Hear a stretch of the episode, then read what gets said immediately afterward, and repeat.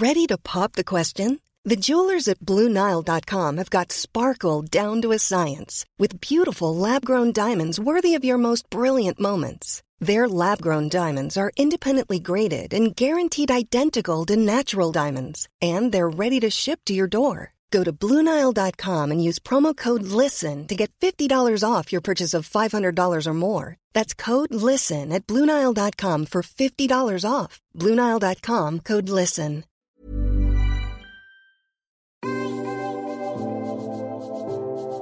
Bonjour et bienvenue dans ce nouvel épisode des Impertinentes. Jamais une chanson ne m'avait autant fait pleurer que celle-ci. Je vais ménager le suspense, c'est un titre de Laurie Darmon, mon invitée de la semaine.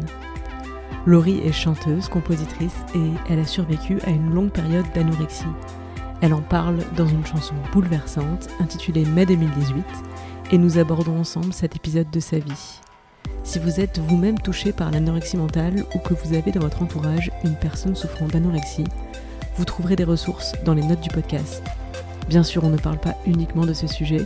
Laurie Darmon me raconte son rapport à la musique, à la création, à la liberté. Cet entretien avait été enregistré en amont de la sortie de son nouvel album, Femme Studio, et je te donne rendez-vous sur ses réseaux sociaux pour la retrouver en concert dès cet été, je l'espère, lorsque la crise du Covid-19 sera derrière nous. Je vous laisse en compagnie de Laurie Darmon. Bonne écoute Bonjour Laurie Bonjour Clémence. On se tutoie alors qu'on vient de se rencontrer.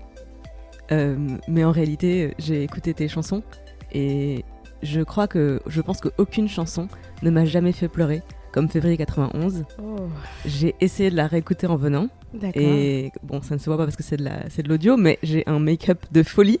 J'étais là, stop, stop, stop. J'ai dû, j'ai dû faire pause à une minute. Ah là là, c'est dingue. Ah bah, ça, ça me touche beaucoup. Tu as une poésie incroyable dans ta musique, vraiment. Merci. Et euh, donc c'est c'est un c'est Mathieu avec qui je travaillais avant. Mon- euh, J'ai eu l'occasion de travailler avec lui, Mhm. mon précédent job, euh, qui m'a envoyé ton enfin, ton contact et ton Mhm. travail, Mhm. et je suis tombée instantanément amoureuse de tes chansons. Wow. Donc j'ai vraiment eu envie de te proposer de répondre aux impertinentes. Ah bah, Merci beaucoup pour ça. ça me touche beaucoup, beaucoup. Alors la première question en général c'est qu'est-ce que tu fais dans la vie? Euh, je suis autri- autrice, compositrice, interprète. Euh, voilà. C'est ton métier, c'est ton métier à temps plein? En tout cas, là, tout de suite, oui. Je crois que c'est un métier dont on ne sait jamais combien de temps il va durer. hein. Mais euh, là, tout de suite, oui. Et je me bats justement pour que ça puisse devenir euh, un métier sur le long terme. Donc euh, voilà. Mais en, en gros, dans la vie, j'écris et je fais de la musique. Et voilà, je fais de la création, quoi. Comment ça t'est venu? À quel moment de ta vie tu t'es dit je vais faire ça, je vais devenir autrice, compositrice, musicienne? Oh bah ça c'était un long c'était un long processus. Je je me suis jamais dit ça euh, de manière consciente. J'ai fait euh, j'ai toujours un peu chantonné et euh, j'ai fait du piano enfin j'ai commencé le piano quand j'avais 5 ans. Puis j'ai commencé, après j'ai fait de la guitare, de la batterie, j'écrivais et, et j'ai commencé à écrire des chansons vers mes 16 ans, mais j'ai jamais formulé ce vœu d'en faire un métier. Et en fait, en poursuivant des études après mon bac scientifique, j'ai fait des études de droit. Et ben petit à petit, il y a une sorte, enfin, une frustration énorme qui a grandi et qui me paralysait et que j'ai analysé.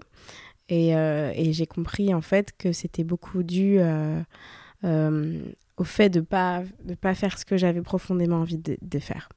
Donc euh, voilà, après ça a, été, vraiment dans le cadre d'un long chemin parce que le fait de pas faire ça, de pas prendre cette place là, ça m'a ça m'a même rendu carrément malade et tout ça. Donc euh, donc euh, donc voilà, c'était pas inné en tout cas de dire non, je vais faire de la musique. Non, c'était pas simple. C'est effectivement l'impression que j'ai eue en écoutant plusieurs de tes chansons, que c'est quelque chose.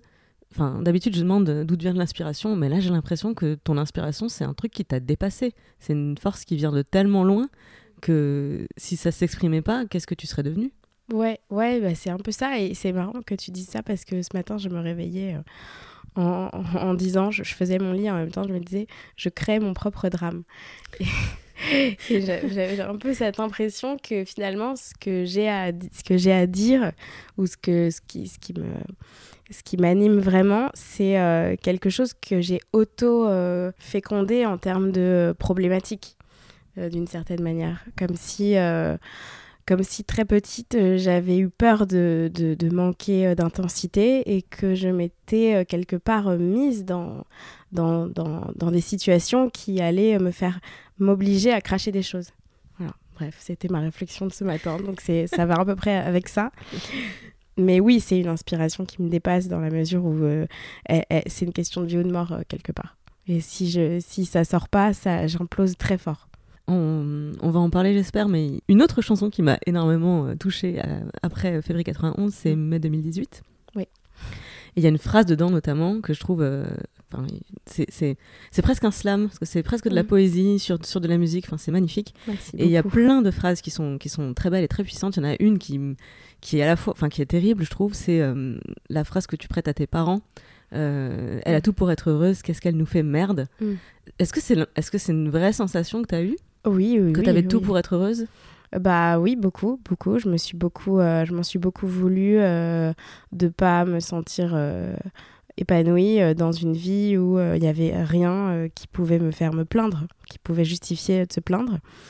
Et ça, je pense que ça, c'est un, c'est un, vrai problème euh, en général et qui va plus largement avec plein d'autres choses euh, dans la société, mais c'est très difficile de cantonner les gens à euh, des choses plus ou moins matérielles ou quantifiables ou en tout cas concrètes pour, pour jauger leur, leur capacité et leur aptitude à être heureux. Ça, je trouve ça terrible. Et en vrai, euh, moi, en tout cas, dans mon cas, je me sentais assez enfermée là-dedans parce que euh, j'étais bonne à l'école, j'avais euh, un toit, des parents qui, qui, qui, étaient encore ensemble, un petit frère. Euh, des copains copines. Enfin bon voilà dans, dans, dans, sur le tableau il pouvait pas y avoir de problème euh, facile à expliquer. Pourtant moi je me sentais pas heureuse mais pas tout le temps évidemment hein. mais en fait c'est juste que dans les moments où je me sentais pas euh, heureuse il y avait des c'était c'était pas par contrariété de quelque chose. C'était comme des des, des sortes de d'infini d'infini néant tristesse qui venaient m'habiter et qui étaient trop intenses. Mais donc oui, cette phrase, euh, cette phrase, c'est vraiment quelque chose que j'ai ressenti et que j'ai expérimenté euh, parce que euh, même auprès de mes parents, si jamais je me plaignais, bah, j'étais pas comprise. Voilà. T'avais un sentiment d'ingratitude? Non, pas, pas, spécialement, je crois pas. Je crois pas que j'avais un sentiment d'ingratitude, mais mais en tout cas, j'avais un sentiment d'incompréhension, quoi. Quelque chose qui, du coup, me faisait flirter bien beaucoup avec la solitude. Alors, il y a toute une partie de l'interview que normalement j'aborde plutôt vers la fin, mais j'aimerais qu'on commence par là si ça te dérange pas, parce que c'est euh, au pied du mur et c'est sur euh, ben, euh, tous les obstacles qu'on a à dépasser. Souvent, quand on est en plus une femme jeune, dans la vie des obstacles, on en a plein. mais toi, il y en a un qui était particulièrement rude, en tout cas, ça s'en ressent dans, dans tes chansons. alors, je te pose la question est-ce qu'il y a eu une épreuve qui t'a particulièrement marqué dans la vie et comment t'en es sortie? Alors, oui, Ouais, euh, je pense que cette épreuve, c'était euh, c'était l'anorexie mentale que, que j'ai vécue, euh, qui m'est arrivée quand j'avais 17 ans. Et c'est une épreuve qui m'a marquée parce qu'elle a été très longue et que, et que je savais pas. j'ai pas D'abord, j'ai pas su la reconnaître tout de suite. Ensuite, j'ai pas forcément su comment s'en sortir. Et après, j'ai pas su que j'étais pas encore guérie. Enfin, c'est un truc qui était voilà, qui était hyper, euh, hyper opaque et pourtant très présent. Et en fait, c'est très récent que, que, je puisse déjà en parler et en plus euh, en parler au passé, en fait, un peu assez sereinement. Mais, mais d'ailleurs, euh, au passé, mais enfin, je crois que c'est quelque chose qui, qui, reste toujours, qui reste toujours une, une, une, menace qui plane quelque part et qu'il faut, faut rester vigilant. Euh, mais oui, ça c'est une épreuve euh, importante dans ma vie. Et à la fois c'est c'est terrible de dire ça, mais je crois que c'est un vrai cadeau aussi en fait, parce que si j'avais pas, euh, si j'avais, si mon corps n'avait pas réagi, j'aurais pas, j'aurais peut-être pas fait ce que j'aimais dans la vie. Et il y a plein d'autres choses que j'aurais pas découvertes en fait. Donc Donc, et puis ça a été un très grand moment d'introspection et, ma vie intérieure a été très enrichie par cette épreuve, mine de rien, parce que, parce que ça m'a obligée à réfléchir beaucoup et à, et à me pencher sur des, des, à m'écouter à l'intérieur de moi. c'était, c'était magique, en tout cas, entre soi et soi-même, c'est un beau voyage. Mais c'est aussi la guerre, mais c'est aussi un très beau euh, voyage et un très beau, euh, une, une, très belle euh, richesse intérieure que ça peut procurer et tout ça. Donc ça, c'était une belle exploration. Voilà. en parles avec beaucoup de recul et de maturité. Je suis enfin, je suis heureuse d'entendre que tu en es sorti et que c'est une expérience dont tu retires en plus du du positif, euh, parce que c'est, enfin, c'est par ailleurs euh, quelque chose d'absolument euh, terrible mm. dont certaines personnes ne, survivent pas. Bien sûr. Ouais, complètement. Je voudrais juste rebondir sur quelque chose que tu as dit, peut-être pour celles et ceux qui nous écoutent. Mm.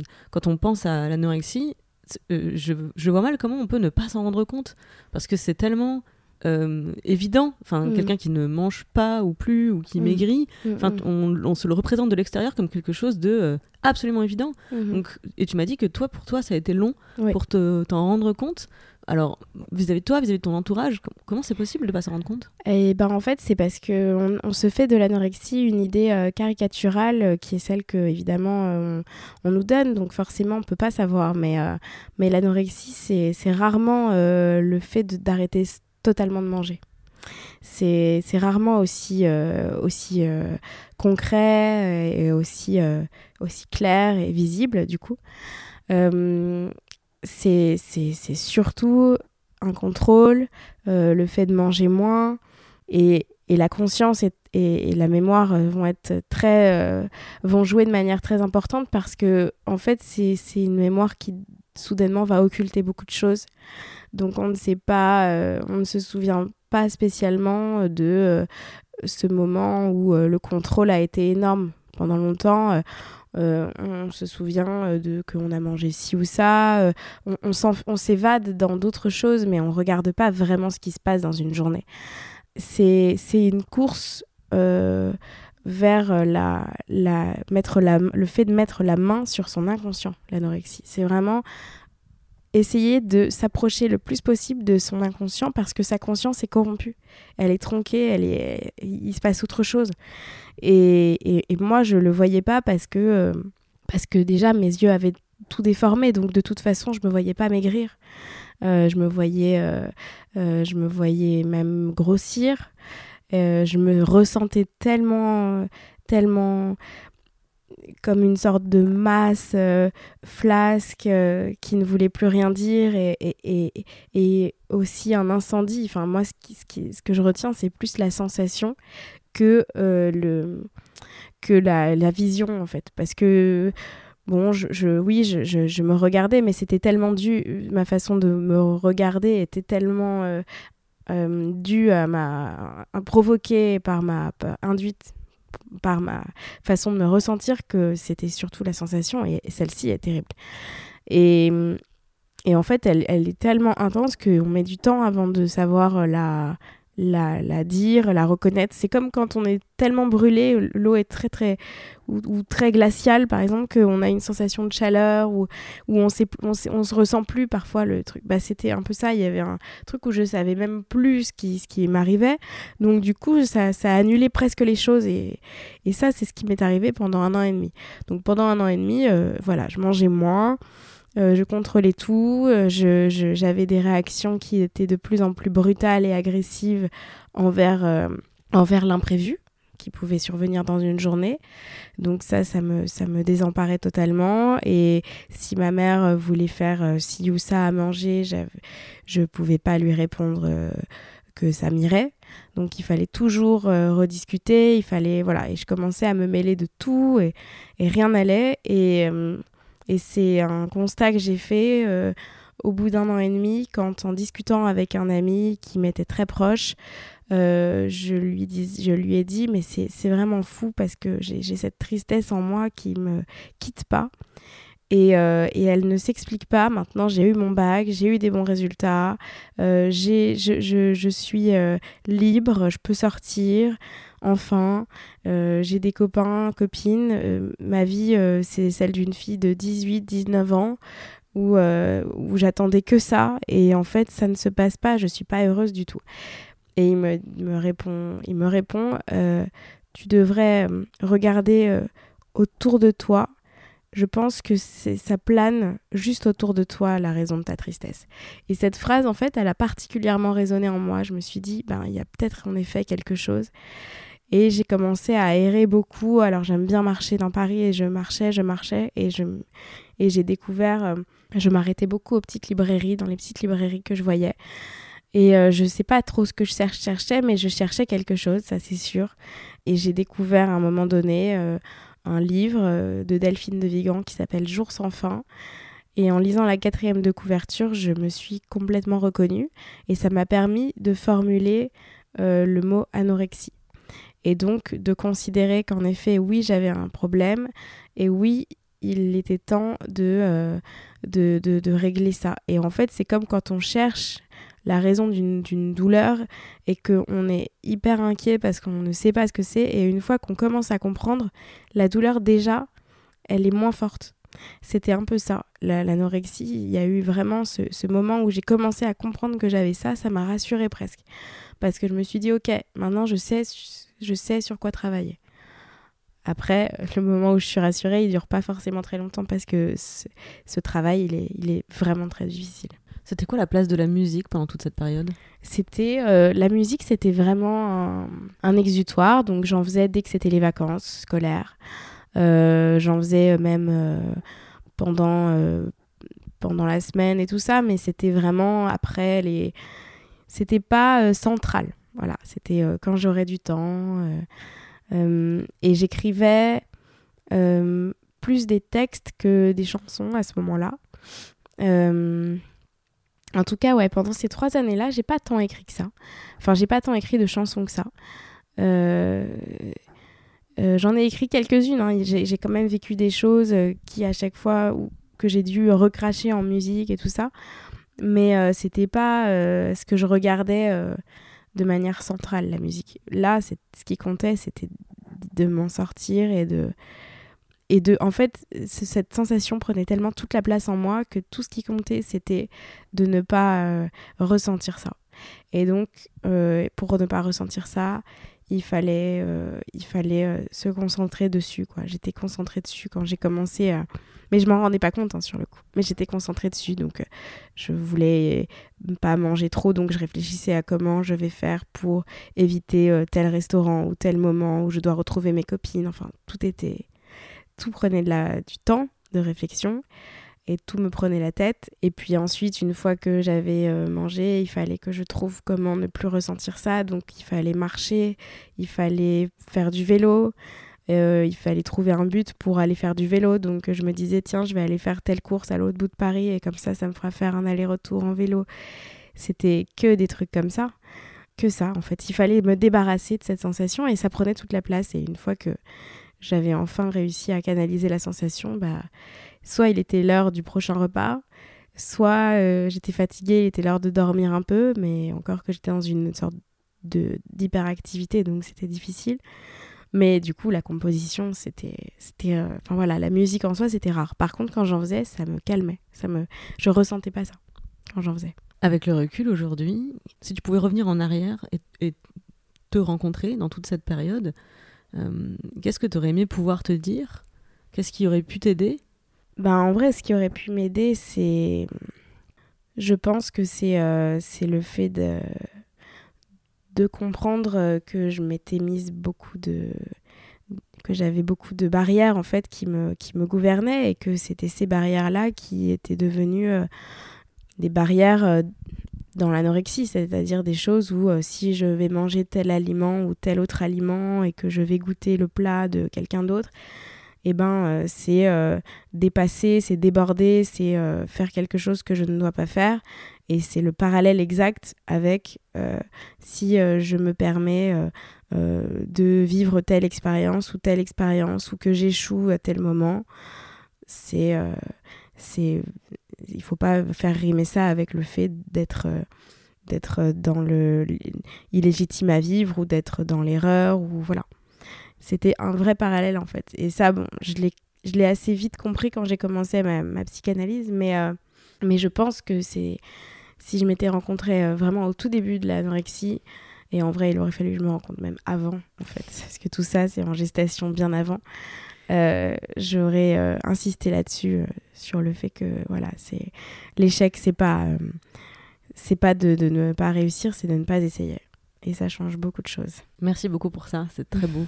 je vais revenir dans un instant sur qui tu étais avant, juste pour, pour boucler un peu sur ce sujet. Tu parles de la psychanalyse, c'est toi qui as fait la démarche d'aller chercher de l'aide?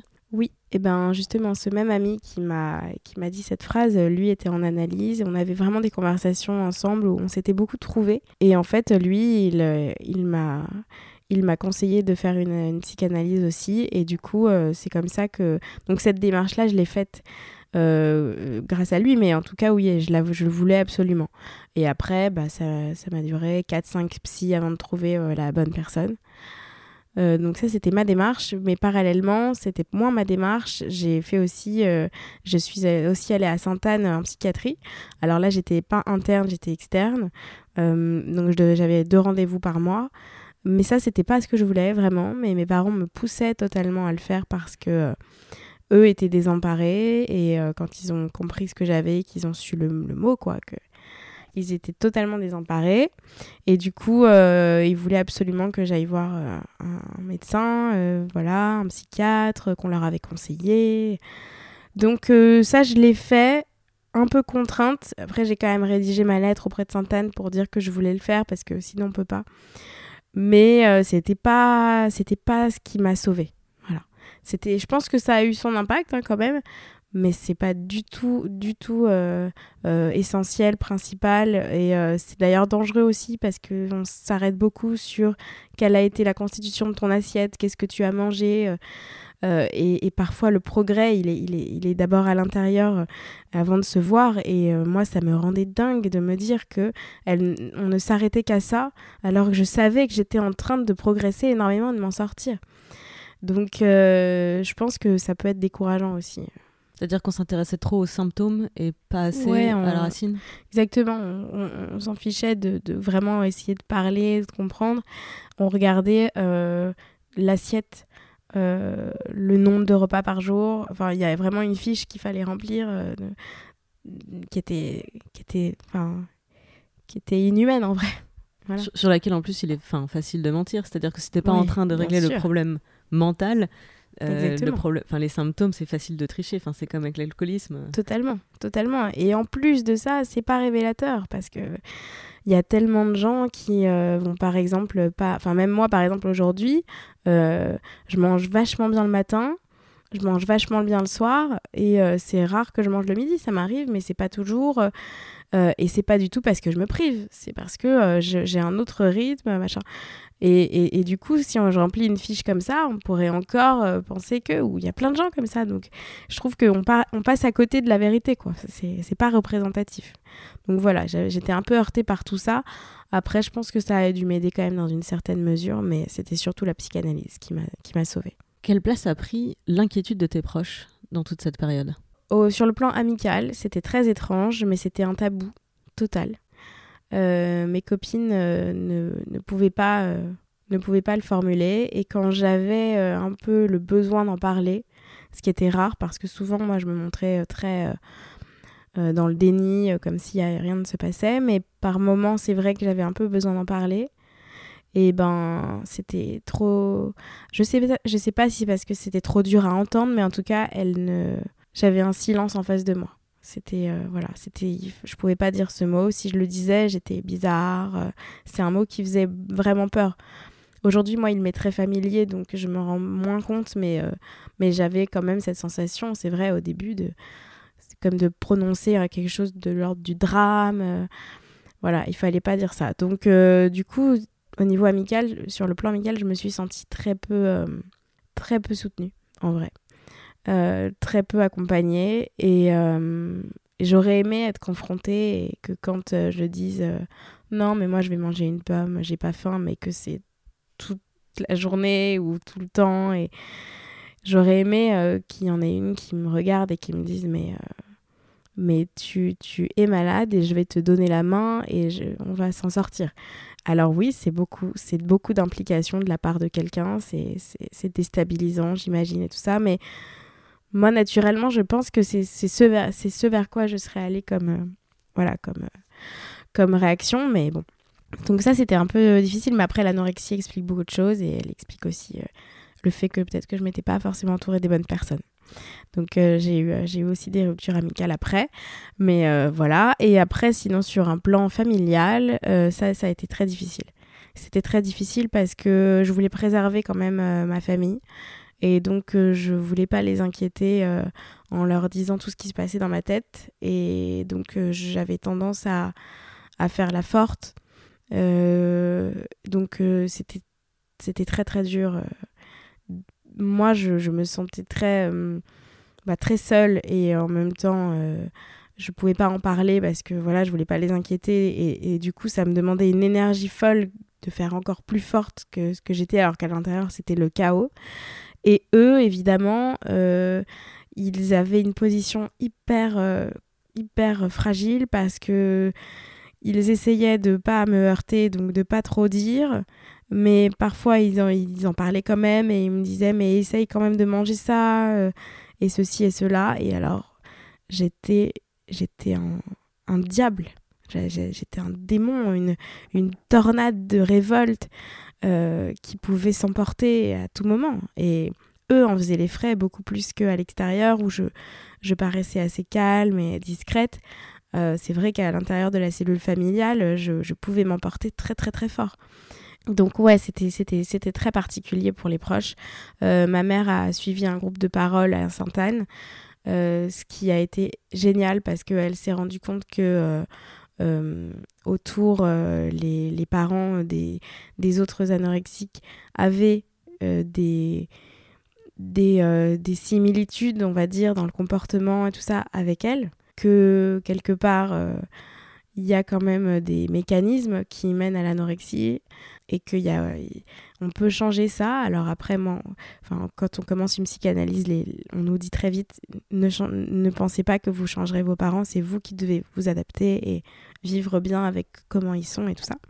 Ce qui est vrai, mais euh, en tout cas, ça lui a permis, euh, ça leur a permis, et surtout à ma mère, de mieux comprendre euh, certaines choses et de corriger certaines choses, et aussi de dédramatiser et de dézoomer sur certaines choses qui, moi, me m'envahissait me, trop en fait. Donc euh, ça c'était bien. Ça les a fait grandir, ça nous a enrichis. Enfin, ça a été aussi euh, sur un plan familial. Je retiens des scènes euh, magnifiques quand même, où il y a des cris, des pleurs, mais à la fois il y a ça remue des choses que eux n'ont pas voulu voir de leur enfance, de leur jeunesse, et que moi soudainement je certainement je, cristallise et qui, qui, qui ressortent. Et donc euh, j'étais dans une sorte de lucidité et de clairvoyance euh, assez, assez forte à ce moment-là. Et donc je disais tout haut des choses que, qui se disent pas forcément en famille ou dans notre famille et tout ça. Et, et ça les obligeait à, à sortir de leur gond aussi, à se dévoiler. Enfin, c'était, il y a eu beaucoup de partage à ce moment-là quand même et euh, des scènes très belles dont je me disais souvent si un jour je j'ai le courage de, de, faire des films, ce que j'aimerais vraiment faire, euh, j'ai, je sais tellement ce que je raconterais, quoi. Donc euh, voilà. Ah, je te souhaite vraiment de persévérer dans cette voie parce que ça se sent que tu as beaucoup d'histoires à raconter et un vrai talent pour le faire. Donc, euh, Merci. Plus que tu racontes en musique, moi je serai la première à venir regarder dans une salle de cinéma. Je veux juste euh, rebondir sur ce que tu as dit sur les amis parce que je pense que c'est très intéressant et très important. Je, suis persuadée que plein de gens euh, peuvent se reconnaître dans cette situation d'avoir une amie qui clairement ne va pas bien et de se dire mais ben oui elle est dans le déni clairement elle ne elle ne, elle ne rebondit sur aucune perche qu'on lui tend, parce que je l'imagine très bien comment, ça peut, mm, mm, comment tu mm. peux être dans une situation comme ça. Et il y a ce dilemme de euh, euh, bah, si je provoque une discussion compliquée et que ben ça met fin à l'amitié ou ça génère un conflit, ça va pas aider la personne euh, pour autant. Et il y a, y a, un côté, tu préserves le statu quo plutôt que de effectivement venir en aide. Donc c'est vraiment intéressant d'avoir ton, ton témoignage euh, qui a posteriori vient dire si j'aurais voulu comprendre dedans en fait, j'aurais voulu qu'on me laisse pas mentir, on me laisse pas. Mm, c'est ça, mais maintenir ce déni. Mais j'entends tout à fait quand même que j'étais dans un truc où je devais renvoyer qu'à moitié ce signal-là. Hein. C'est-à-dire que je, je, pense que j'étais une personne qui était difficile à appréhender, mine de rien, parce que quand par exemple, euh, ça dépend de quels amis, hein, mais quand par exemple je voulais aller euh, absolument à tel restaurant euh, pour manger tel plat, tel truc, et que c'était la seule solution pour que je puisse passer un moment avec mes amis, et que euh, à un moment bah, je comprends euh, à terme elles me répondent oui mais écoute on l'a déjà fait mille fois ce resto viens on change on va ici hein. et que euh, et bah, je réponds ah, mais ok pas de souci. Et que je sais très bien qu'une demi-heure avant je vais dire bon les filles finalement je ne peux pas venir j'ai un truc nan, euh, je comprends que c'est pas facile de, me cerner et de dire euh, bah écoute euh, tu on sait très bien pourquoi tu viens pas c'est pour ça mais il faut que tu travailles dessus hein. je comprends. Parce que moi j'aurais répondu mais non c'est pas ça. Donc oui oui c'est difficile à, ça reste très difficile à appréhender. Mais en fait c'est un c'est c'est un truc qui se fait parce que parce que j'étais pas non plus que là dedans j'étais aussi dans la discussion genre je voilà, j'aime bien euh, réfléchir euh, sur. Euh, enfin, j'aime bien parler de, de, de, psychologie, de, de, façon de voir la vie, de tout ça. Donc, j'étais pas une personne qui parle pas non plus. Donc, il fallait juste savoir comment me prendre et il fallait en avoir envie. Après, j'ai aussi fait des choix d'amis et d'amitié qui, qui, étaient très révélateurs à ce moment-là de comment j'étais quand j'étais euh, plus jeune et, les mêmes choix qui vont me mener à l'anorexie. Donc euh, des, choix qui sont pas forcément les bons. Et, euh, et l'analyse m'a permis de m'en rendre compte et donc aussi de d'oser les ruptures, d'oser reprendre un peu à zéro et tout ça. Mais certainement que celle aussi qui ne voulait pas en parler, c'est parce que en parler, c'était c'était comprendre, dénouer, comprendre euh, qu'est-ce que c'est que l'anorexie, c'est-à-dire euh, l'image, je la trouve vraiment trop belle, mais c'est disparaître parce qu'on ne prend pas sa place, au sens propre comme au figuré, et, euh, et en fait se questionner sur qu'est-ce qu'on veut vraiment, quelle est sa place, et là, ben, en commençant à, incarner ça, ben, à reprendre de la place et de l'espace. Et ça, c'est potentiellement renvoyer un miroir à celles qui, ou à ceux qui vont pas s'autoriser ça. Et je pense que c'est ça aussi que mes amis de l'époque ne voulaient pas forcément entendre. Et surtout, nos amis ne sont pas des professionnels de santé. Exactement. moi, je retiens surtout de ton histoire que c'est de toi que mm. le salut est venu, parce mm. que c'est toi qui as eu la compréhension, la démarche et qui est allé chercher de l'aide et a fait le chemin pour t'en sortir. Donc, ce que je propose à toutes celles et ceux qui nous écoutent, c'est d'écouter mai 2018. Mm. Euh, et si cette chanson et cet entretien vous fait quelque chose, je mettrai dans la note du podcast des ressources euh, des numéros de téléphone, des associations. Mm, une première étape, voilà. Mhm. Toi, tu as eu cette quatrième de couverture. Euh, j'ai l'espoir que et ta chanson et cette interview soit la quatrième de couverture de quelqu'un d'autre et, la, et la sortie de ça. Merci beaucoup pour ça. Je te propose qu'on enchaîne en parlant justement de l'adolescente que tu as été avant ça. Euh, c'est un moment charnière dans la vie de beaucoup de gens, l'adolescence. Euh, ce que je te propose, c'est de choisir un âge dans cette période. Mhm. Et tu me dis euh, pourquoi tu choisis cet âge. Et tu te décris un peu à, quoi tu ressemblais, qu'est-ce que tu écoutais comme musique, qui était cette, cette Laurie à cet âge-là. Tu disais que tu aurais eu des trucs à te dire. Oui. Faisons cet entretien. Eh ben, moi, j'étais quelqu'un de très hum, timide, très réservé. Euh, très contenu. C'est-à-dire que j'avais l'impression d'avoir quand même mille choses, euh, mille fantaisies à l'intérieur, mais que je, je, ne savais pas les... Enfin, en tout cas, je, je les auto-censurais d'une certaine manière et qu'il n'y avait que moi qui le savais. Et du coup, j'étais euh, particulièrement sage, soucieuse de savoir qu'on me penserait sérieuse. Donc, par exemple, quand quand j'étais avec des copains dans le bus qui faisaient un peu de bruit, bah moi je regardais toujours les gens un peu pour m'excuser pour eux. voilà, c'était il y avait une sorte de, une forme de conscience qui était là trop trop forte et qui m'empêchait d'être vraiment spontanée. Euh, voilà, euh, j'étais bonne élève à l'école, euh, je travaillais pas forcément beaucoup, mais j'avais des facilités et, et, ça me plaisait, j'étais très curieuse, j'adorais le français. Donc voilà, j'étais une, adolescente assez. Assez de, de, visu enfin, de, de l'extérieur, on, pourrait dire bien équilibrée, voilà, et, et, puis sérieuse, quoi. À l'intérieur, dans, dans la censure, voilà. Pas pas, euh, pas à l'aise, déjà pas à l'aise. Et, euh, et très soucieuse du regard des autres. Donc euh, la censure, pourquoi? Justement parce que j'avais peur qu'on se moque de moi si je disais ça. J'avais peur qu'on me juge. si je faisais tel ou tel mouvement, si je me permettais de danser comme j'en avais envie. et je me suis beaucoup retenue sur un plan corporel aussi. Hein. Donc voilà, c'était voilà, c'était un peu ça. Euh, et du coup, j'étais une suiveuse euh, parfaite euh, dans un groupe. Je savais très bien, je savais très bien suivre. J'avais toujours mes copines et puis j'avais une meilleure amie et à chaque fois, je devenais. alors au début, j'étais, c'était pas le cas. J'étais plutôt bien vue par ma meilleure amie et et, elle avait une certaine fascination pour moi. Et puis à, la fin, je devenais toujours celle qui était plus bas que sous terre et, euh, et très éteinte et écrasée. Et certainement que c'était aussi un mécanisme que je que, je, mettais en place euh, inconsciemment parce que je ne suis pas tombée que sur des amies euh, qui étaient malveillantes. Donc je faisais en sorte de, de devenir un peu cette victime et voilà. Donc donc c'est un truc qui m'a vachement constituée et euh, donc j'étais aussi très dépendante affectivement, euh, toujours de mes amis. Euh, mes premières chansons, finalement, c'est exactement de là que ça part. Ma chanson, j'ai écrit une chanson qui s'appelle Rupture et une chanson qui s'appelle Malsain. Et, Rupture, c'est la première que j'ai sortie quand j'ai commencé à faire de la musique sérieusement. Je l'ai écrite quand j'avais 16 ans et c'est une rupture amicale que je raconte dedans.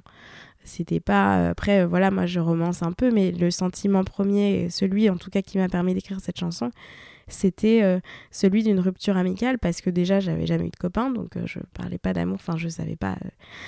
J'aurais pas forcément su parler ce que je, n'avais pas vécu, mais surtout parce que c'était tellement intense ce que je ressentais qu'il fallait que je crache cette chanson et que et que voilà, ça, ça malsain. Une autre chanson parle exactement de ça aussi, de ces amitiés euh, qui, qui m'ont complètement constituée et à la fois euh, détruite aussi.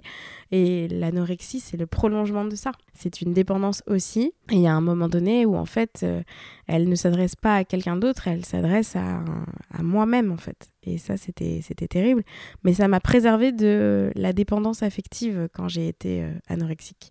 C'était presque pour m'en protéger quelque part. C'était quoi tes inspirations à l'époque? Que ce soit en termes de musique ou plus largement d'aspiration de vie, de futur Est-ce que tu t'en souviens? Oui, euh, oui, oui, c'était... Mm, mais c'était un peu euh, classique, quoi. C'était, euh, voilà, il faudrait, dans la vie, il faudrait faire des belles études, euh, euh, avoir un mari, euh, être enceinte à 23 ans, je voulais 5 enfants, bon j'en veux toujours 5 mais maintenant je suis mal barrée. mais, mais voilà, j'étais dans un truc très, très schématique de, de, vie quoi et, et classique. Donc, donc très loin de, de ce de ce que j'ai compris après hein, et de qui j'étais et tout ça. Mais finalement, euh, euh, j'étais euh, certaine. Enfin, c'était même pas une question. Je me demandais même pas ce que je voulais ou ce que je voulais pas. J'étais certaine que c'était ça, quoi. ça venait des séries que je regardais, ça venait de la famille dans laquelle j'évoluais, de, de, ça venait de plein de choses, de, de des, des, cercles de pensée qui étaient autour de moi, de, de, de euh, des communautés, enfin plein de trucs quoi. Ça venait de, et puis de ce qu'on défend hein, aussi dans, dans, dans, la société euh, qu'on et qu'on et qu'on dit être la bonne façon de réussir sa vie, de construire sa vie. Être dans la construction, c'est faire ça. Euh, enfin bon, des choses qui je trouve aberrantes aujourd'hui, mais euh, à l'époque, en tout cas, moi, j'ai été bercée par ça. Et donc, euh, cette structure-là m'a totalement, m'a totalement convenu. Et j'ai surtout pensé que c'était moi qui l'avais choisi. Alors que non. Aujourd'hui, si tu pouvais parler à l'adolescente que tu as été, quel regard tu portes sur elle? Ben, je pense que je la bousculerais, en vrai. Parce que, à mon avis, j'avais besoin d'être bousculée.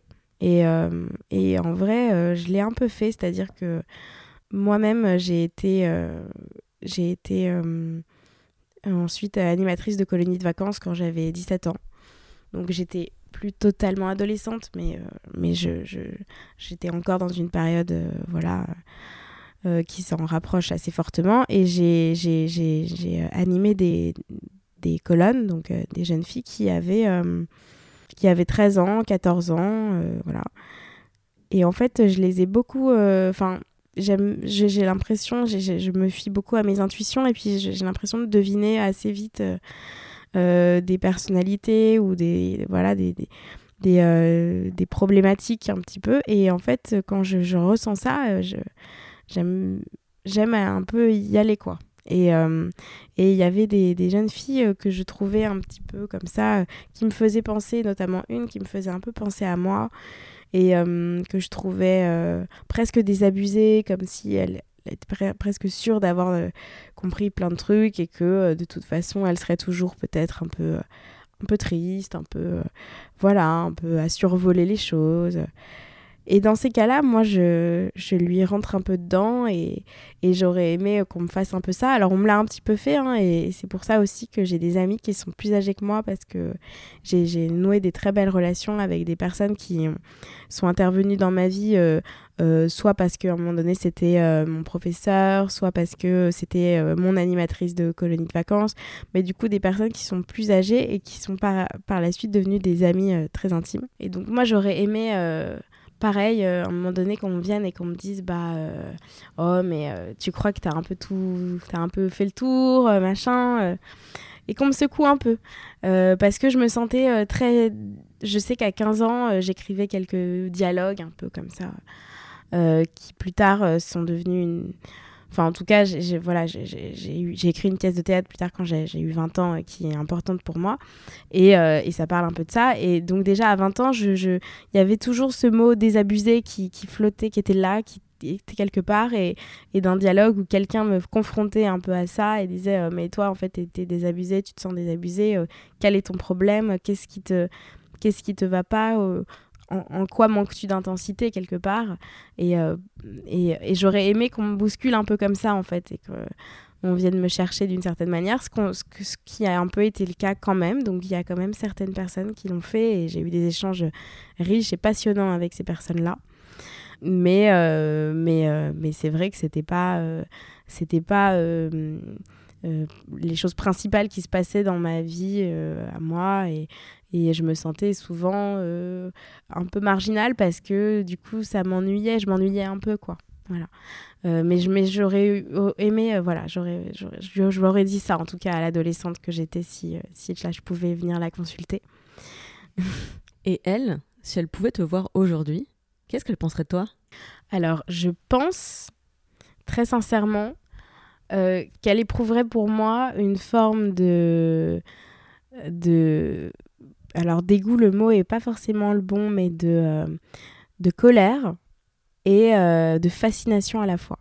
Parce que euh, je pense que je symboliserai quand même plein de choses qui, qui la font réagir, c'est-à-dire qui lui procurent quelque chose auquel elle n'est pas indifférente du tout, mais, mais qui ne sont pas dans, son, dans son territoire autorisé et, euh, et qui du coup euh, naturellement euh, l'énerverait, qu'elle discréditerait, ou enfin qu'elle elle argumenterait pour, pour, me, pour me, discréditer et faire en sorte que je sorte de son champ de vision.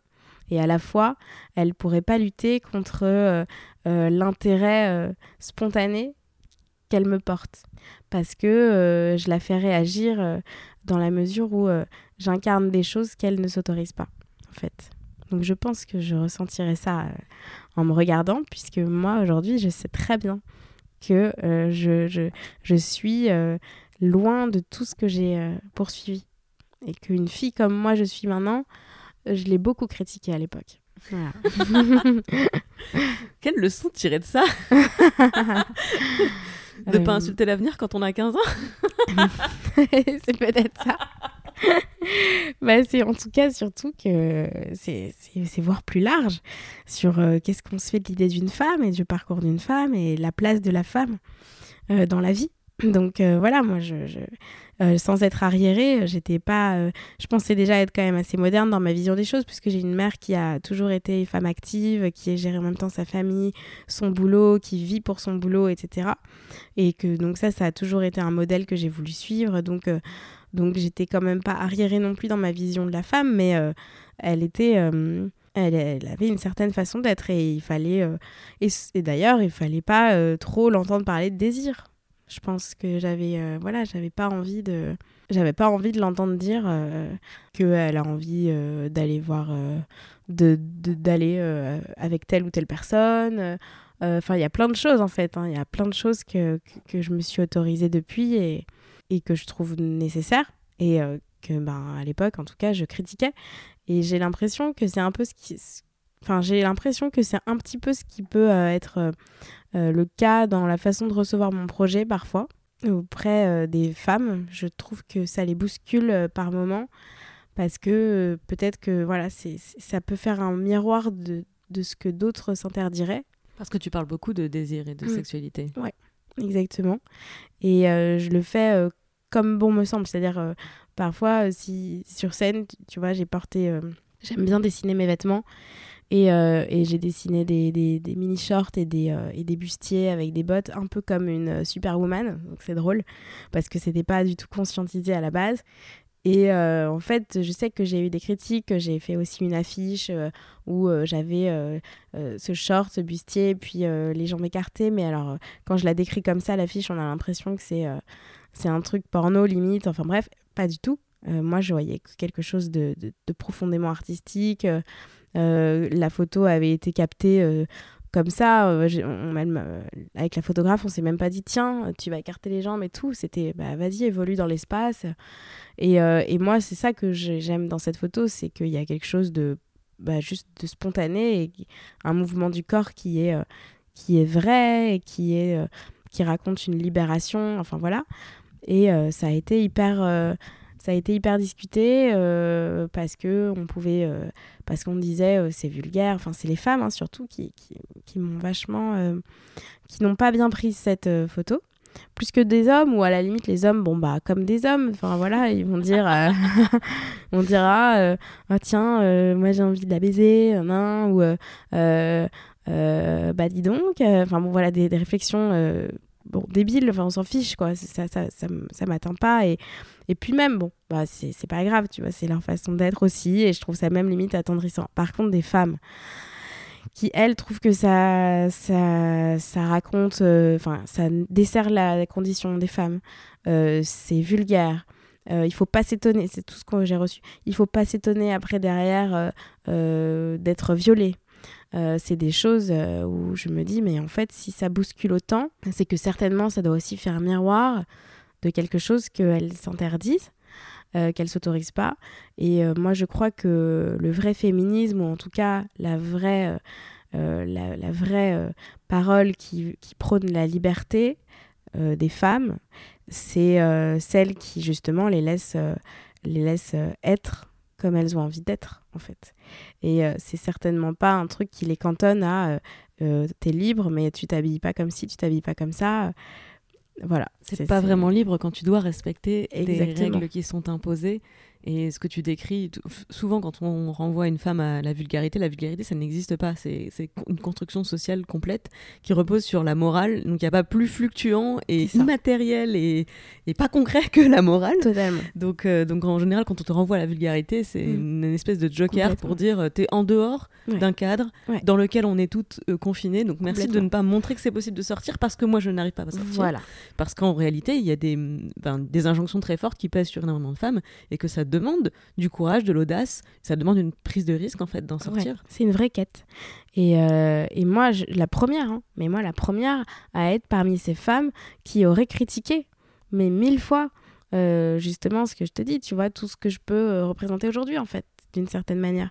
Parce que parce que j'aurais dit ah, mais c'est pas sérieux euh, c'est frivole c'est futile tu te décrédibilises en tant qu'artiste voilà tu ce genre de choses et oui et donc du coup en tout cas voilà j'aurais été parmi elles donc je comprends le mécanisme et je crois que c'est celui-ci parce qu'on peut ne pas adhérer, mais euh, quand la réponse elle est violente comme ça, c'est que ça ne, ça ne laisse pas indifférente. Donc ça veut dire quelque chose. Alors la partie suivante, c'est un choix je vais te proposer soit de parler d'un lieu, soit de parler d'une histoire. Donc soit on va explorer ta zone de confort comme si c'était une pièce de ta maison, et tu me décris ce que qu'on peut trouver à l'intérieur. Le but étant de permettre à celles qui nous écoutent de se représenter elles-mêmes comment est-ce qu'elles pourraient meubler leur zone de confort. Euh, et je précise juste le concept de zone de confort, c'est dans l'esprit d'avoir un, un, endroit dans lequel tu te sens en sécurité, qui te permet d'aller ensuite prendre des risques dans la vie. Euh, soit on fait le film de ta vie. Euh, et donc on, s'arrête un peu sur quelle serait la pente originale de ta vie, quel serait l'élément euh, problématique, déclencheur de l'intrigue, qui serait le méchant de l'histoire, euh, sachant que ça peut être à chaque fois soit une personne physique, soit un événement, soit un sentiment, enfin voilà, ça peut être complètement immatériel. Donc c'est l'heure du choix. Et eh ben moi j'aime bien la deuxième option là. Le film de ta vie? Ok, ah bah, c'est parti. Alors, si ta vie était un film, mhm. quelle serait sa bande originale? Alors là, par contre, euh, je sais pas. Euh, Alors tu peux, tu peux citer plusieurs inspirations, plusieurs chansons. Souvent dans les films, tu sais, tu as la chanson euh, mm, du mm. générique phare, mais tu as aussi tout un univers musical qui va avec. Mm-hmm. Explorons. Bah écoute, franchement, il y aurait... ça pourrait être une musique classique, tu vois. J'adore. Comment elle s'appelle celle-ci? Celle de Chopin. Je crois que c'est euh, truc en fa mineur, ou, enfin bref. Un... je peux pas t'aider, je n'ai pas la ref. je crois que c'est Hop 64, euh, celui, il y a un 64 dedans, euh, voilà. alors pourquoi? Alors pourquoi? Oui, c'est surtout ça. Parce que ça commence. En fait, on sent le drame assez rapidement et il y a une tension dramatique dans cette chanson qui est pourtant assez douce. Et ensuite, ensuite, euh, ça devient, ça éclot vers quelque chose de plus serein, de plus rassurant. Je crois que ça, ça me ressemble totalement. C'est-à-dire que ça commence euh, difficilement et puis ça devient, euh, voilà. Mais le drame dans la chanson revient aussi. Enfin, il plane toujours un peu. Moi, j'aime bien. je crois que ça me ressemble et ça ressemble un peu à ma vie où où il y a, y, a, y, a, un petit peu cette ces deux, ces deux extrêmes, parce que j'ai pas trop de juste milieu, c'est vrai, euh, mais ces deux opposés qui flirtent entre quelque chose d'absolument noir et dramatique et, euh, et, intense quand même, et quelque chose de beaucoup plus euh, lumineux, serein, simple et, et, très, très, très joyeux. Et, et, là, on en arrive à quelque chose euh, que j'ai envie de dire, qui est la théorie du, du fer à cheval de Jean-Pierre Chevènement, où finalement les deux extrêmes se rejoignent comme un fer à cheval, tu vois. Ok, ok, cette rêve, d'accord. cette rêve que j'ai appris dans le quatrième, que j'ai apprise pardon au quatrième et qui m'a toujours vachement euh, que j'oublie pas que je trouve assez euh, juste. Euh, donc là, je l'ai apprise à l'époque, on, on, expliquait autre chose, mais en fait, je trouve qu'elle s'applique très très bien à, ça. Et les deux opposés, souvent, euh, finalement, ils, communiquent très bien. Et donc, donc voilà, donc, donc Chopin. Qu'est-ce que je mettrais d'autre? Je mettrais aussi musique de John Williams. C'est une chanson de John Williams que j'adore. qui est assez longue et qui, qui, qui, raconte son amour pour la musique. Les paroles, c'est pas ce qui compte le plus parce qu'ils chantent pas beaucoup dedans, mais il y a vachement de moments musicaux différents qui se qui l'explorent, on dirait, et qui se qui se qui sont juxtaposés les uns aux autres. et dans la façon dont c'est construit aussi, ben je, je ouais, je trouve ça je trouve que ça ressemble un petit peu à un chemin de vie quoi. Je vais quand même en profiter pour poser une question sur février 91. Parce que en plus, donc cette chanson me touche tellement alors qu'on n'a pas le même âge. Mhm. Euh, moi, je suis née en 86, donc je suis un peu plus ah âgée. Et pourtant, tout ce que tu racontes dans cette chanson, c'est. Alors, c'est très marqué temporellement parce que tu cites des émissions de télé.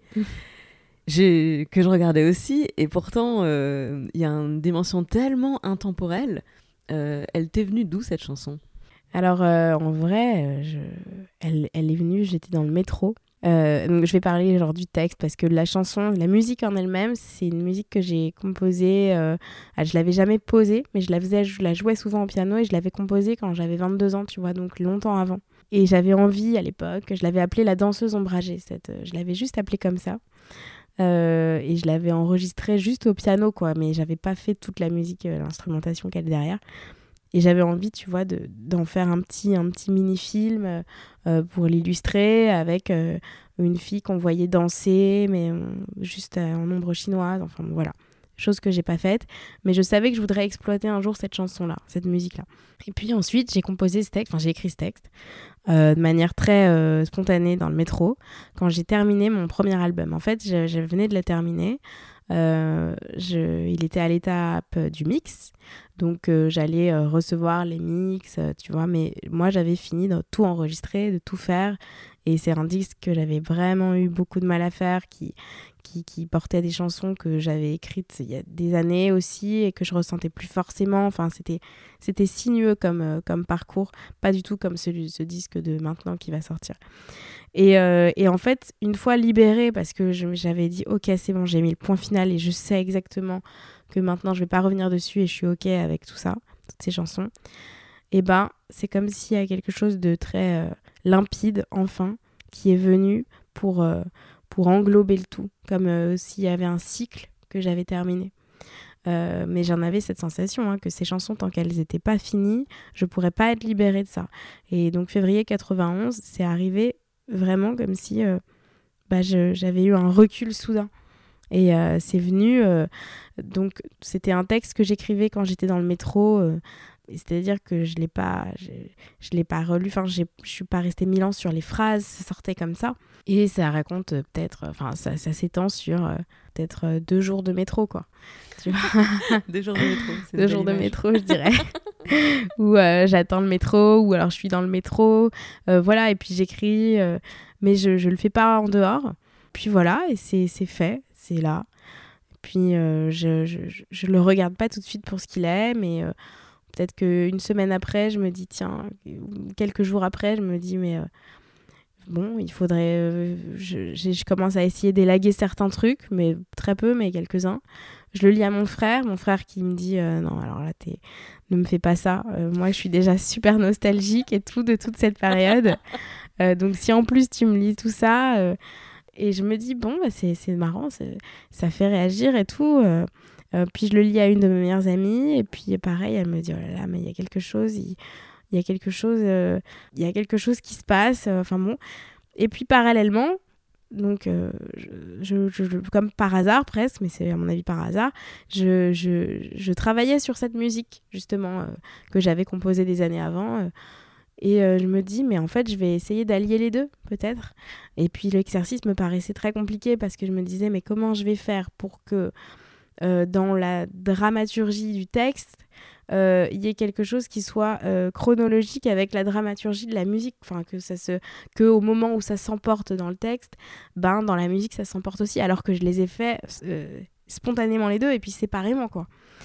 Et puis ça a été aussi bah, du coup toute une exploration de cet exercice-là qui m'a plu. Euh, ou même le tempo change au milieu, donc il fallait changer de tempo. Enfin bref, c'était sur un plan technique, c'était un peu genre, je faisais du bricolage, quoi, c'était drôle.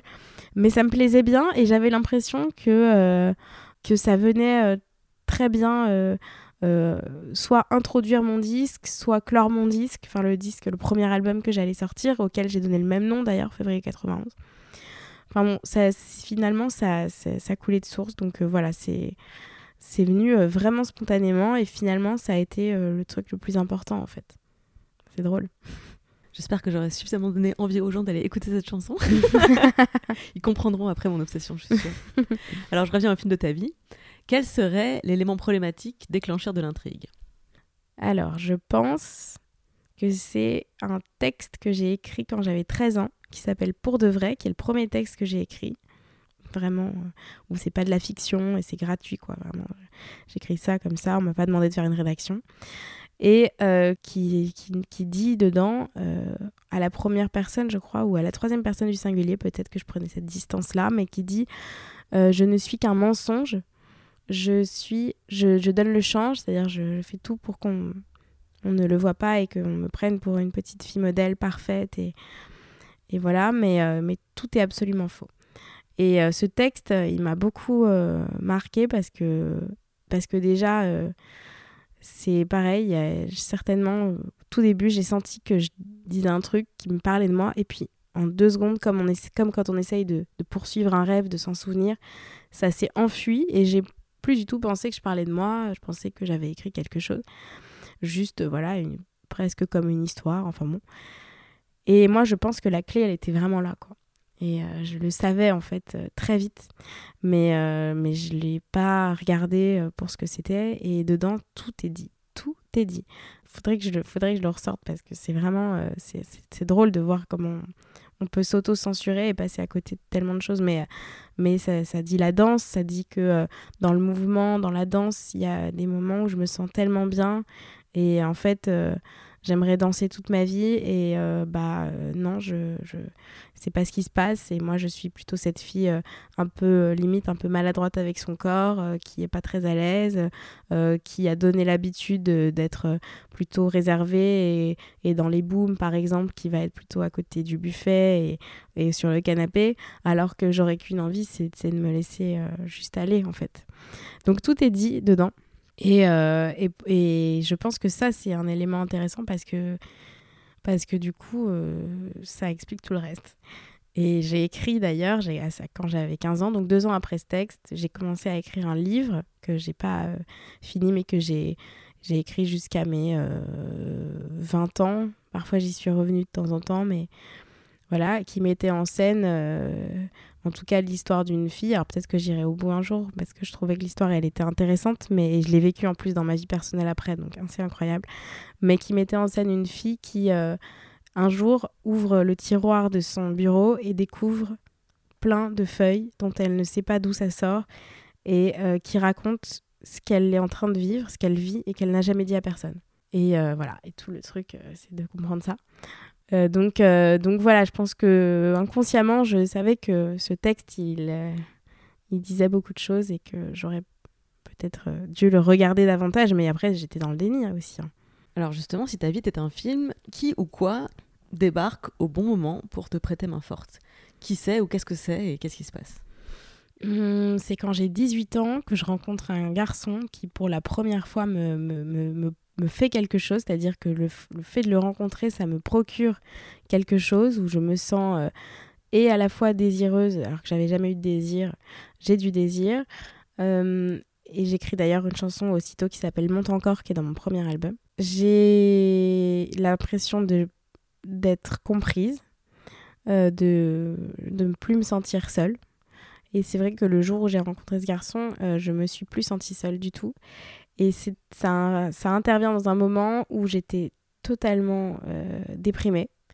Euh, je revenais d'un voyage euh, en Espagne où pour la première fois j'étais partie avec mes copains pendant l'été, j'avais 18 ans.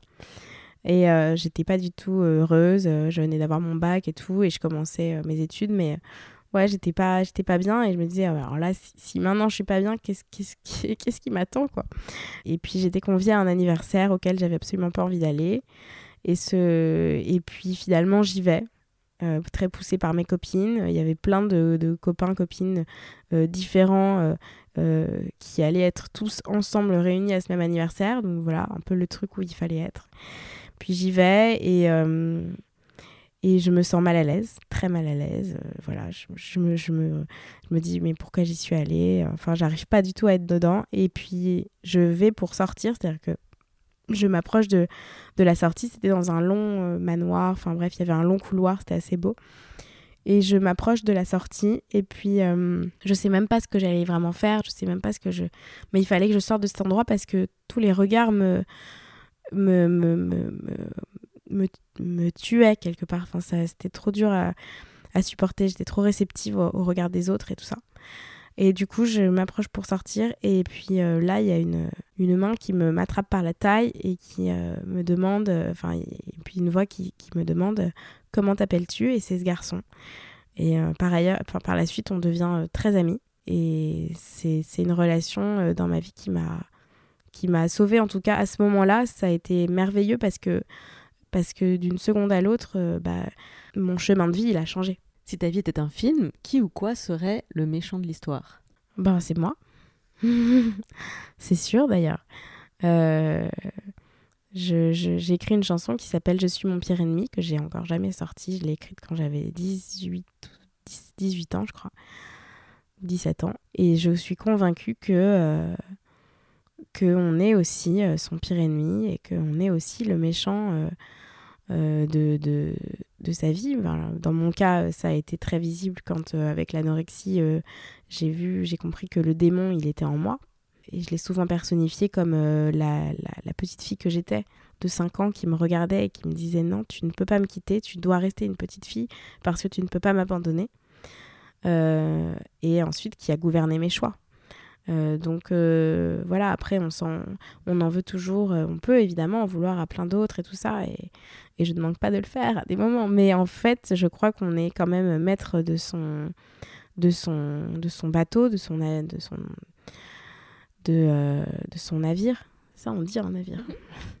et, euh, et que, euh, et que bah, quand ça se passe pas exactement comme on l'aurait voulu et tout ça, en vrai, c'est parce que souvent on n'a pas, on n'a pas osé dire non ou alors on n'a pas osé s'affranchir de certains obstacles ou certains qu'en dira-t-on ou enfin plein de choses. Donc ouais, je pense que le méchant ça reste aussi moi. Si ta vie était un film, après quoi tu cours Quel est ton but? Alors, ça reste des choses vagues, euh, quand même, euh, les réponses que je vais donner. Et surtout, ça reste des questions qui m'animent encore, et heureusement.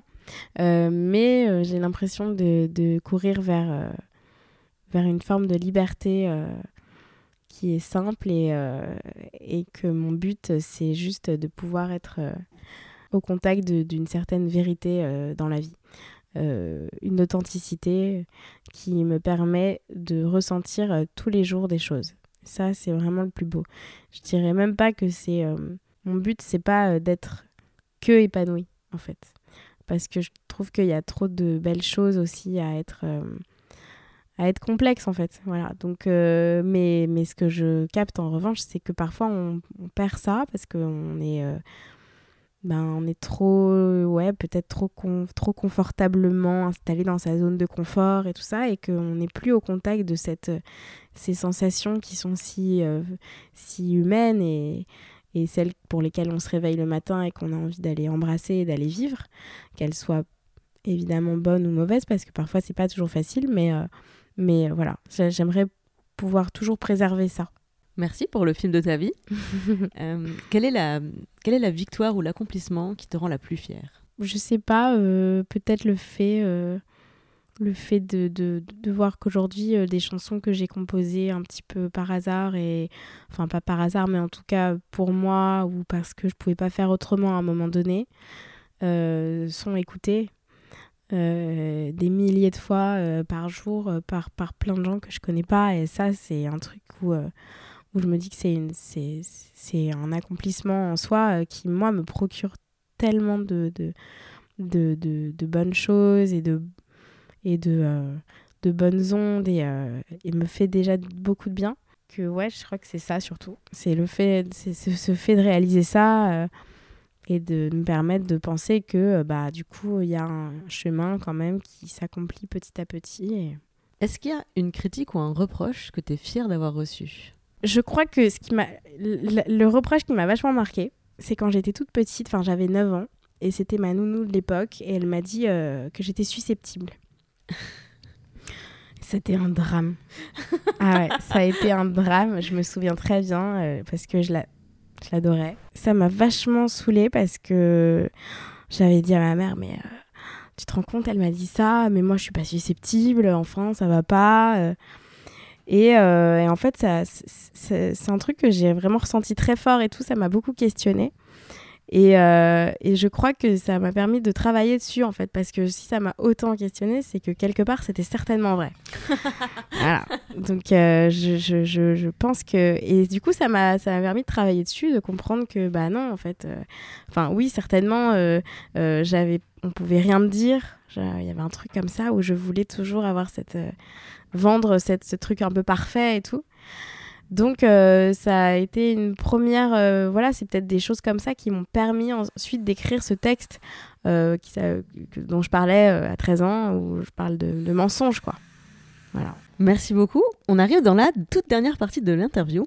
On est chez toi, il y a des travaux, je précise, parce que mmh. c'est les gens ont l'habitude maintenant, je suis toujours chez les gens et il y a toujours une petite ambiance sonore. Une fois c'est un chat surexcité, une fois c'est les travaux, voilà, c'est la vie. euh, N'y prêtons pas attention. Je, dans cette dernière partie, je vais te proposer une série de questions en, en te demandant de choisir A ou B. Alors évidemment, on est tous un peu entre les deux, je sais. Essaie de choisir quand même. Euh, tu as le droit de striker une question si t'as pas envie de répondre, tu te reconnais pas du tout. Mais je préférerais que tu m'expliques pourquoi. C'est pas possible de répondre à ça. Ok Ok, Allez. En règle générale, dans la vie, tu es plutôt optimiste ou pessimiste? Optimiste. en règle générale, dans la vie, tu es plutôt anxieuse ou détendue? Anxieuse. en général, dans la vie, tu es plutôt nostalgique du passé ou excitée par l'inconnu de l'avenir? Ah bah franchement, je suis les deux. En tout cas, je suis un carrefour où je vais plus vers la deuxième option. Ouais. Mais en fait, je trouve une forme de grande beauté dans la nostalgie. Donc j'aime bien la nostalgie en vrai. Et euh, l'excitation vers l'inconnu, c'est un truc que j'ai jamais connu à l'époque parce qu'il m'était impossible de, je te dis, de, de, de, de bah de, de, flirter avec l'imprévu et tout ça, j'avais vachement de mal. Et, euh, et puis maintenant, bah, maintenant je, je, trouve quelque chose de génial là-dedans, justement. Donc euh, je suis entre les deux. En règle générale dans la vie, tu es plutôt amatrice des foules ou des moments de solitude? Ben, les deux aussi. Qu'est-ce que, que, tu retires? Qu'est-ce que tu aimes dans l'un et dans l'autre? En fait, j'aime bien euh, euh, être euh, avec plein de monde, mais que parce que j'ai des moments de solitude, en fait. Donc, c'est classique, hein, se répondre ça. Non, non, en fait, non, c'est pour, ça que j'ai designé cette série de questions. Mhm. C'est pour permettre à celles qui nous écoutent, mhm. de, après t'avoir écouté pendant un peu plus d'une heure, mhm. de se retrouver un peu dans ce micro-portrait et de se dire Ah, mais donc c'est possible d'être quelqu'un d'anxieux, mais d'aimer la foule, euh, ou d'être quelqu'un qui a mille idées à la minute euh, et euh, d'avoir besoin de solitude. Enfin, ça, c'est un peu un portrait robot qui permet de normaliser plein de, sentiments où tu te dis Je suis la seule à être bizarre. Alors qu'en fait, non, on est tous bah bizarres. on est tous contradictoires, ça qui est bien en règle générale, dans la vie, tu es plutôt team profiter de la vie ou travailler maintenant pour profiter demain? Alors j'ai été très très très longtemps euh, travailler maintenant pour profiter demain. Euh, trop, de manière euh, à outrance et donc de manière destructrice, enfin contre-productive en tout cas. Maintenant, je considère qu'il faut justement profiter de la vie parce qu'on travaillera beaucoup mieux. Voilà, ça c'est très important. Et profiter de la vie finalement, c'est travailler et s'accomplir. Je suis bien d'accord avec ça. Mm. En, en, règle générale, dans la vie, tu es plutôt confiante ou prudente? J'ai l'impression quand même que je suis plutôt confiante, mais je suis criblée de doutes. Donc, euh, alors prudente, je sais pas. Je crois pas que je sois très prudente. Euh, moi, j'aime bien le danger et tout, mais confiante, mais euh, pas tous les jours, quoi. Et pas toutes les heures. En règle générale, dans la vie, tu es plutôt organisée ou bordélique? Alors, je suis plutôt organisée, mais j'ai un peu de mal à gérer le. En tout cas, sur un plan matériel et tout, je suis plutôt organisée. Mais euh, dans ma tête, je suis, organisée, mais j'ai un peu de mal avec euh, la notion du temps. Je crois que tu viens de décrire ce que c'est le concept d'artiste. plutôt organisé, mais dans la tête, c'est le bordel. ouais, voilà. Alors, ça, reste assez clair, hein, tu vois, parce que finalement, je suis carrée. Et puis moi, j'adore les maths, j'étais très matheuse et tout. Mais euh, voilà, tu vois. En règle générale, dans la vie, tu es plutôt perfectionniste ou pragmatique Alors, attends, pragmatique, qu'est-ce que tu entends par rapport à perfectionnisme? Alors, en réalité, dans cette formulation, je les oppose un peu parce que Euh, perfectionniste, c'est un peu l'idée de beaucoup de préparation d'amont parce que tu vises un objectif et c'est ça qui compte. Pragmatique, c'est beaucoup plus même si l'objectif est mal défini, ce qui compte, c'est de faire. Hmm. Euh, dans le premier cas, tu es plutôt dans la recherche de d'abord bien visualiser, bien anticiper, avec une vraie euh, rigueur, exigence là-dessus. Et dans le pragmatisme, on est plutôt sur, de toute façon, la perfection est un leurre, donc je fais. Je suis complètement pragmatique. Mais complètement. tout, tout, ce que je fais, c'est un peu du système D, du bricolage et j'ai pas de problème avec ça, je me sens pas illégitime euh, pour ça. Je pense que plus jeune, j'étais peut-être plus perfectionniste. Mais parce que de toute façon, le moment où je dis c'est fini, enfin genre je mets un point final, je considère quand même que j'ai eu une certaine exigence avant de le mettre. Donc euh, voilà, mais euh, je suis complètement pragmatique et au contraire, plus c'est plus c'était pas classique dans la façon de procéder, plus ça me plaît. Hein.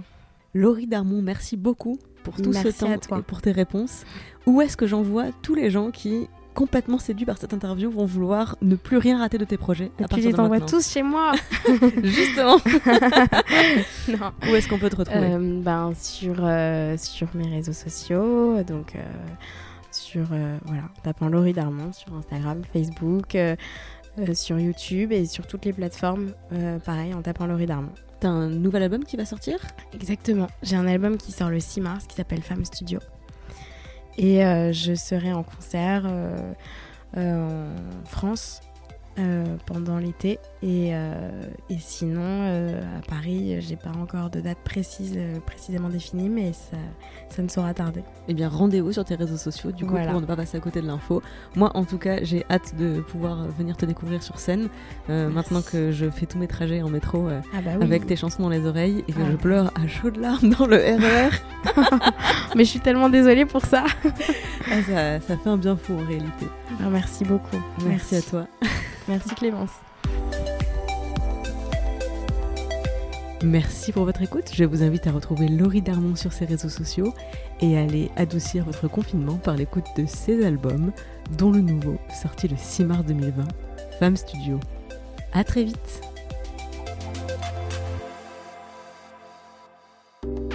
Merci beaucoup d'avoir écouté cet entretien jusqu'au bout. J'espère que vous avez pris autant de plaisir à l'écouter que moi à le réaliser. Les Impertinentes est un podcast d'interview parcours portrait réalisé par moi-même. Je suis Clémence Bodoc, rédactrice en chef des podcasts Tuto Conquérir le Monde. Vous pouvez retrouver toutes les émissions sur les flux de Tuto Conquérir le Monde, Activiste et Les Impertinentes. Vous pouvez interagir avec moi sur Instagram à travers le compte atconquérir.le.monde ou sur mon compte clem underscore podoc. Je me finance entièrement grâce à la publicité et à vos dons sur Patreon, c'est www.patreon.com slash clembodoc. Moins cher et tout aussi précieux que l'argent, vous pouvez m'aider à faire connaître ce podcast en le partageant autour de vous, en allant mettre 5 étoiles sur iTunes ainsi qu'un commentaire positif. Tous les liens sont bien sûr dans les notes du podcast. Merci beaucoup pour votre écoute, merci pour les étoiles, merci pour les messages et à très vite.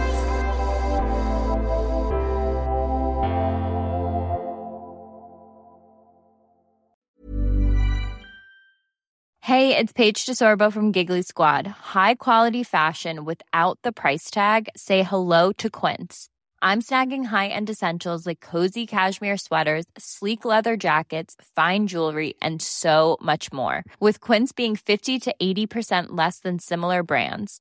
And they partner with factories that prioritize safe, ethical, and responsible manufacturing. I love that. Luxury quality within reach. Go to quince.com slash style to get free shipping and 365 day returns on your next order. Quince.com slash style.